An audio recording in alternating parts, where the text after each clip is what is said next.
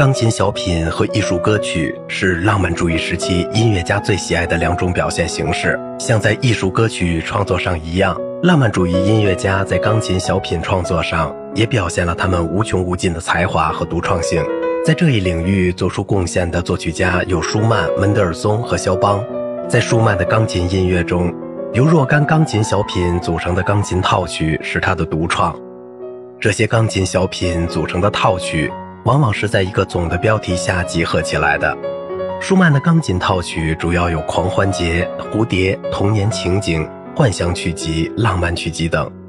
这些作品鲜明地反映了舒曼音乐的个性特征，标志着他是19世纪浪漫主义音乐流派的杰出代表。舒曼的钢琴套曲具有较高的思想内涵。他说：“照明人类心灵深处是艺术家的使命。”他的钢琴小品套曲也鲜明地体现了这一使命。舒曼曾批评19世纪的意大利音乐像鸟一样的美丽悦耳，但缺乏思想内容。而他的音乐绝不仅仅是满足人们的感官需要，更重要的是他的音乐以独特的形式去激发人们的思想情感，去追求高尚的艺术品味和气质。舒曼的钢琴小品套曲技法很新颖，比如伴奏肢体虽然是主调风格。但与莫扎特清晰的主调伴奏肢体风格有很大的不同，钢琴肢体更像带有复调因素的弦乐四重奏，初听使人感到艰涩主观，但仔细品味会发现一种魅力。每首小品短小精炼，所表现的内容往往用主观幻想的方式陈述出来，而这使他的音乐最具浪漫主义的艺术特色。他们时而热情似火，时而朦胧如梦。时而激烈，时而幻想，时而古怪，时而渊博。这些诗情画意、五光十色的浪漫主义音乐表现，正是舒曼钢琴音乐的特色。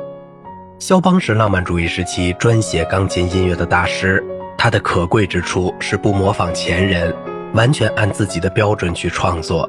他的钢琴音乐极大地丰富了世界音乐文化的宝库。一八三零年以前。肖邦创作的主要作品有两部钢琴协奏曲和波罗乃兹、马祖卡等各种波兰舞曲。这些作品大多反映了作者早年富有浪漫色彩的青春活力和爱情生活，并已逐渐形成其独特的音乐风格。一八三零年出国后，他的创作向更广阔的领域展开和深入，主要表现为题材的扩大，创作遍布舞曲题材及其他小型和大型钢琴音乐题材。和作品思想内容的加深，音乐中注入了强烈的爱国主义热情和深刻的精神内涵。肖邦创作的舞曲题材有马祖卡、波罗乃兹和圆舞曲。这三种舞曲虽然都是三拍子，但风格迥异。